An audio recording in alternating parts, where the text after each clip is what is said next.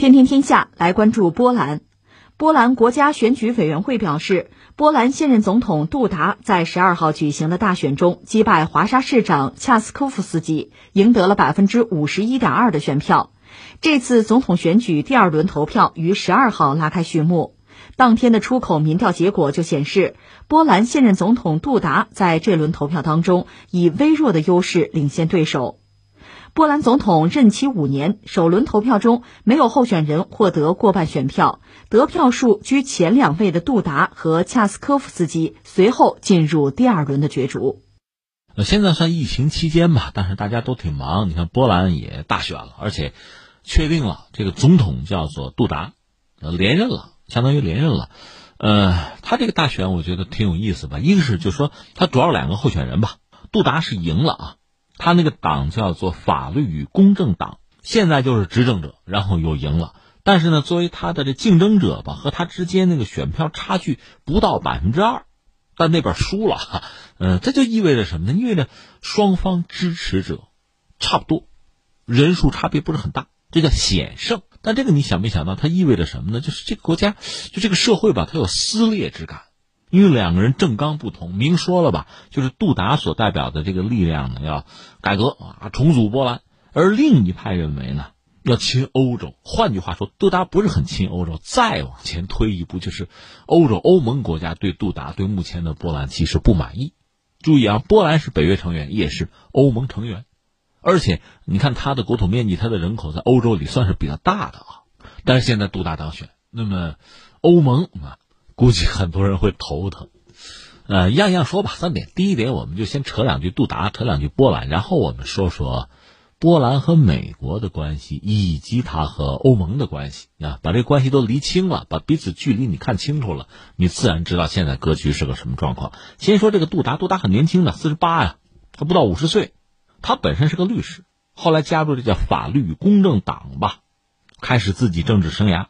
他是二零一一年到一四年间做欧洲议会的议员，二零一五年大选，他是很年轻嘛，年轻力量的一个代表吧，夺得总统之位。二零一五年啊，他有宗教背景，他是这个罗马天主教徒，而且作为信仰算是比较坚定。有人给他定性是保守主义吧，这意思就是说什么呢？他很捍卫家庭为核心的，就所谓基督教价值观。像什么同性恋、堕胎这类东西，坚决反对。我为什么特别讲这个？这个和欧盟的态度正好不一样吗？另外，他认为要管控媒体，在波兰的外国媒体很不像话，尤其是德国的。就他认为啊，而且这次疫情之后吧，因为你看这个西方很多人是反疫苗的，对吧？怀疑疫苗，他要迎合这些人，所以他也认为注射疫苗不是义务。关键是他在公开媒体上就这么讲。这当然让某些人感到满意，让另一些人感到不满意嘛，就这样子。另外，他二零一五年上台，上台之后和欧盟的关系就急转直下，一系列的问题啊都对着干。这个待会儿我们再细说啊。这是杜达，然后第二点，我们先说说，呃，波兰和美国的关系吧，比较好，而且呢有点单相思的意思，就是波兰很希望和美国搞好关系，美国吧不一定。为什么这么说呢？你看地图你也明白，波兰在历史上其实是一个悲情的国家，多次被灭国呀，被人家瓜分啊。它有一个非常重要的敌人就是俄罗斯，在历史上波兰俄罗斯的恩怨吧，我们在节目里也聊过。你说知道知道，这个俄罗斯沙俄多次欺负波兰，也不全是这样。波兰强大的时候也欺负过对方啊，一样的。包括你说苏联和波兰的恩怨，有人说你看这个当时。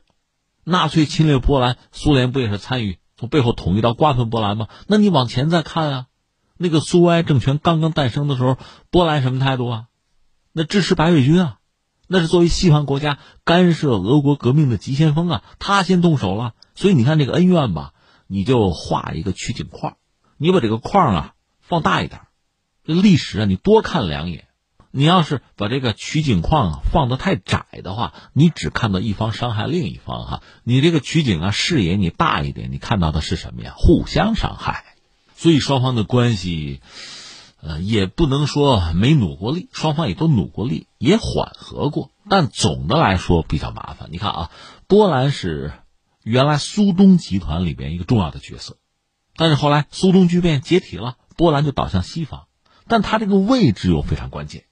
所以，作为西方国家呢，一个是愿意接纳他，另外呢，把他推到对俄罗斯的最前线。那波兰恰好地理位置有这个特点嘛，所以他呃，在北约成员里边，他也是直接和俄罗斯就属于一个对峙的状态吧。而且他这个位置尴尬在哪儿呢？真正比如说北约，就说西方和俄罗斯真的翻脸，双方真打起来的话，那俄罗斯第一锤估计就锤到波兰，那第一该刀。关键这个时候，你说北约其他成员来帮忙。增援还做不到，所以怎么办？波兰也知道自己这个位置，哎呀，但是他又倒向西方，因为各种原因吧，历史的原因啊，政治的考量啊，他又不愿意和俄罗斯靠近。其实我不是讲过吗？就两个大国之间啊，说你一个小国的位置哈，如果能左右逢源是最好。如果你投靠一方啊，那自己的位置确实会很难受。我乌克兰也是这个样子嘛。但是从两个大国来说，谁也不愿意你中立，都愿意你倒向自己。你不倒向自己呢，我就修理你，就这么个心态吧。所以波兰呢，他很希望什么呢？你看，一个我和西方搞好关系，尤其是和西方的老大美国搞好关系。我理解吧，三点用意吧。一个呢，美国毕竟是西方老大，我跟美国搞好关系了，是不是意味着我就安全了？因为我毕竟离俄罗斯太近。第二个呢，我现在还是欧盟成员。如果我和美国关系比较好呢，携美国来和欧盟博弈的话，我也能得到比较大的利益。第三呢，我本人也有理想啊，我想做一个区域大国呀。所以从这三个意图、三个方向上讲呢，都没有道理不和美国搞好关系。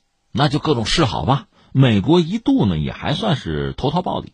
你看，二零零七年那时候那个美国总统还是布什呢，就考虑说，哎，咱们要不在波兰搞这个导弹防御系统吧？就有这个计划。但是到奥巴马上台的时候，都投一盆冷水。一个是美国不认为波兰是一个什么优先的事项，当时奥巴马考虑说是要在伊斯兰世界改变形象，这是美国当时的要务啊。另外，奥巴马也考虑和俄罗斯的关系还是要调整。另外，他不是重返亚太嘛？这样波兰这个角色吧，就有点这个说句俗话，热脸贴了冷屁股了。你看人家不搭理你，而且呢，特别戏剧性的是，所谓苏联入侵波兰七十年。在这个当口呢，奥巴马宣布说什么呢？呃，在捷克和波兰，我们就不搞导弹防御系统了，不搞了，撤了。其实美国在罗马尼亚部署陆基宙斯盾了，有了，不在你这儿搞了。那波兰就一脚踩空嘛，非常的失望吧，很不愉快。当时波兰有政治家就说：“你看，我们跟美国这个关系形同鸡肋啊。”而你注意，波兰总统杜达上台之后，他就说什么呢？我们得有一个长久的万全之策，确保波兰和美国的关系不受美国政府换届呀。或者政策变动的影响，所以他考虑这么着吧，让美国在波兰驻军吧，然后我掏钱，所有美国驻军的费用我们掏啊，这是这个杜达的想法。后来你看特朗普上台，特朗普上台之后和波兰的关系比奥巴马时代确实就有转机，又热起来了。二零一九年的时候，就去年吧，我这么着吧，向波兰再派上一千士兵，另外是免签证。这是他们两个之间的这个关系的调整，似乎又热络起来了。另外，你看，呃，特朗普上台之后，这不是，呃，撕毁了伊核协议，不是基本上全世界没有人不骂的。你美国说话不算数嘛？波兰不骂，不但不骂，波兰说咱搞一个论坛吧，就是一个中东安全会议啊。在这个会议上，你可以看到，他是完全站在美国这一边的。哎呀，美国很难得有一个人替自己说两句话哈。这是波兰，以至于有人说波兰，你这不是什么中东和平会议，你就是一个骂伊朗的会议呗，就这样子。那我对美国忠心耿耿嘛。其实，在之前，你比如说当年这个推翻萨达姆什么的，这一系列做法，老欧洲国家，德国、法国什么的都不认同，他们是觉得通过联合国嘛，有一个框架，你美国老这么打，老拉着我们去打仗，我们打不动了，是这个路数。但是波兰不是，波兰支持啊，而且我派兵到波斯湾，我和美军并肩作战。哎，这是波兰的态度。只不过刚才我们说了，波兰是一直心向美国，倒向美国。但是美国对波兰的态度呢，一度也是不冷不热。啊，换不同的总统上台呢，对波兰的态度确实不一样。而刚才我们讲波兰那个杜达呢，他的想法从他这个角度讲，他说怎么样让美国呢对我们好，别管谁上台都对我们好，那就得驻军。将来假设真跟俄罗斯翻脸的话，反正有驻军在我们这儿了。那美国也不能抛弃我们，他这么想。那么今年嘛，二零二零年更是这样了。你看，我印象深的俩事儿，一个还是说驻军的事情。这美国，就特朗普想从德国撤军，但是我们知道，实际上德国是欧洲的枢纽啊。美国在非洲的战争行动，它的司令部都是在德国，包括在中东的战争行动，要撤起来不是那么容易的。又是波兰挺身而出，那到我们这儿来搬过来，我接着。这个特朗普，你搬不搬的，心里边是舒服的。当然说，波兰的这个基础设施和德国没法比，它落后一些。不管怎么说啊，美军有地儿待，这是一个啊。再一个是什么呢？就前段时间美国和土耳其闹，本来说卖给土耳其的那个 F 三五战斗机，说不卖了嘛。有不同的说法，有说你看美军自己消化吧，还有说法说波兰要波兰掏钱买呀。说美国也很高兴，那卖给波兰肯定是卖 F 三五啊。是不是土耳其那批令说，反正波兰在这些关键的时刻总是站出来啊，力挺美国啊，自己承担，至少特朗普是满意的。你说你下边说但是吧，哎，下边该说但是了。这个但是是什么呢？是和欧盟的关系就不那么好了。那美国毕竟离得远嘛，那你波兰毕竟不在美洲，你是在欧洲，而且你是欧盟的成员。那你跟欧盟的关系怎么样？这就这就差点劲儿了，因为欧盟有他的政治理想。说到底呢，人家是想一体化的，就欧盟的主要的概念是要一体化，搞一个啊各个方面吧高度融合的一个，其实是一个欧洲国。你这么理解这个事情，当然不太好搞，因为你拿宗教来说，拿历史，拿相互彼此的恩怨，拿文化哈，就欧盟国家，你看二十多个国家差很多，这不英国还脱欧吗？脱欧的原因，咱们不用一条一条列，说到底融不进去嘛，或者不想融进去嘛，这事儿不太好办。但是我的政治理想是要一体化，一个大家庭，一个国家。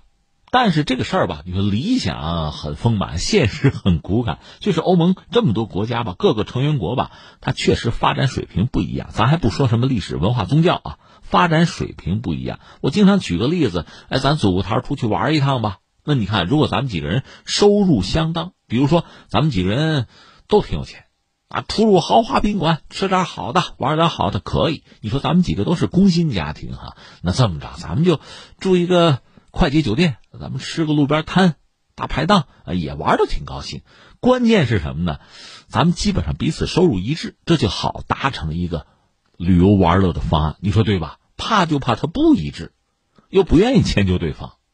这就不好搭伙，你说是不是？关键欧盟恰恰是这么一个状况，而且呢，作为原来就是苏东集团吧，就中东欧一些国家，它是后加入欧盟的，而且欧盟当时扩容也有针对俄罗斯的考虑，这些国家就是中东欧的国家吧，或者我们这么说，东西欧之间的矛盾，包括经济上的落差，这一直是存在的，所以现在在欧盟内部吧，东欧集团也在形成，就抱团儿对抗欧盟的一些一体化的政策是这么一个状况，波兰什么匈牙利什么的，他们相对要亲一点，要近一点，就出现这么一个局面。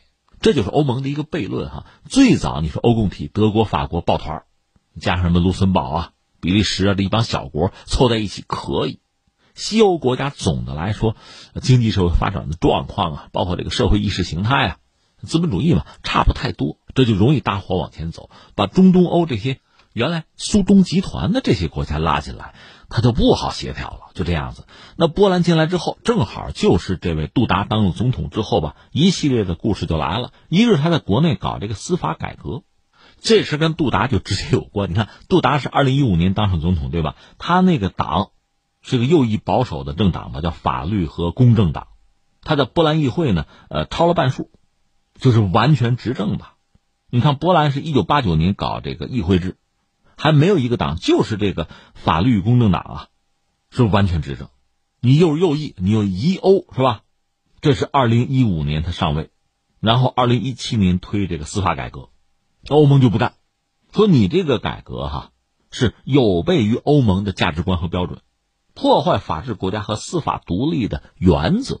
所以欧盟委员会呢就启动一个什么欧盟联盟条约里面第七条，就针对波兰司法改革，我得审查呀。这就闹起来了。你看，欧盟的历史上，作为一个盟友啊，一个成员，和欧盟和这个朋友圈搞起来了，这个没有过。从人家波兰来讲，这是我内政，你管着吗？因为有这一出在前，所以双方你想这个关系吧，在各个领域，他就都逐渐的不对付了。就是你主张什么，我肯定不同意。这算是全方位的博弈哈，各种反击。你比如难民问题，二零一五年正好欧洲就开始有难民潮。从欧盟来讲，说要不咱们分分吧，就大家自己扛一扛哈，就这个难民啊，你看德国其实扛了上百万了，对吧？就每个国家要不分配十二万，因为这个意大利、希腊等于说是在最边缘哈、最前线，压力太大。那你看波兰能干吗？那不行，有安全隐患，我不能接着，拒绝。另外，这个匈牙利不干不接，捷克是接了，接了十二个，哼。那欧委会也不干了，说你们这又是欧盟的成员，该承担责任不承担责任，那罚款吧，就对簿公堂了。而翻回来，波兰、捷克、匈牙利，大家靠得更近了，成了小集团了，和其他成员就拉开距离呗。那还有比如英国脱欧，英国脱欧从欧盟成员来讲确实很敏感。所以咱们用最老百姓的话讲，一般劝和不劝离吧。波兰他恰恰相反，我支持英国脱欧，你早点走吧。你看，从欧盟这个角度讲，英国脱欧嘛，他得和自己其他成员打招呼，哎，咱们得团结，咱们得一致啊，别让英国分化瓦解啊。因为将来欧盟和英国之间还得谈这个关系嘛，现在不在谈嘛，所以预先打招呼。和波兰说什么呢？我们跟英国是重要的贸易伙伴啊，我们要共同要抵制布鲁塞尔，就是欧盟啊这个保护主义。你看，你还是欧盟成员呢，你这话说的，那欧盟能干吗？所以双方的关系它好不了。那有意思的是什么呢？我们又说到美国，美国对欧盟的态度其实比较暧昧和复杂吧。从特朗普来讲，拆了欧盟的心都有。原来呢，英国是在欧盟里边，但他不提供向心力，他提供离心力，所以美国就特朗普呢，利用英国对欧盟施加一些与自己有益的影响是可能的。但英国脱欧了，你这个抓手没了，哎，有个波兰可以局部替代英国当年的角色嘛，继续给你搅和嘛，这个美国也是满意的。另外，我们谈到这位杜达本身天主教徒嘛，涉及到什么同性恋啊、堕胎啊这些问题，和欧盟总体的态度也不一致。涉及到什么新闻自由，就媒体自由啊。我这么说吧，和欧盟崇尚的这所谓主流价值观，往往也格格不入，所以这个矛盾摩擦是经常出现的。这是波兰和欧盟的真实关系，而它本身又是欧盟里面很重要的一个成员，按人口能排到第五吧。所以你看，这个彼此的关系如此难拿。呃，而且波兰现在的问题，刚才我们谈到了，杜达是当上总统了，他和他竞争者的票数差就是百分之二，这就体现出整个波兰社会是撕裂了，一半一半了。这是波兰自己的麻烦，另外就是他续任这个总统，你想欧盟恐怕就头大了，那彼此关系怎么处，走着瞧吧。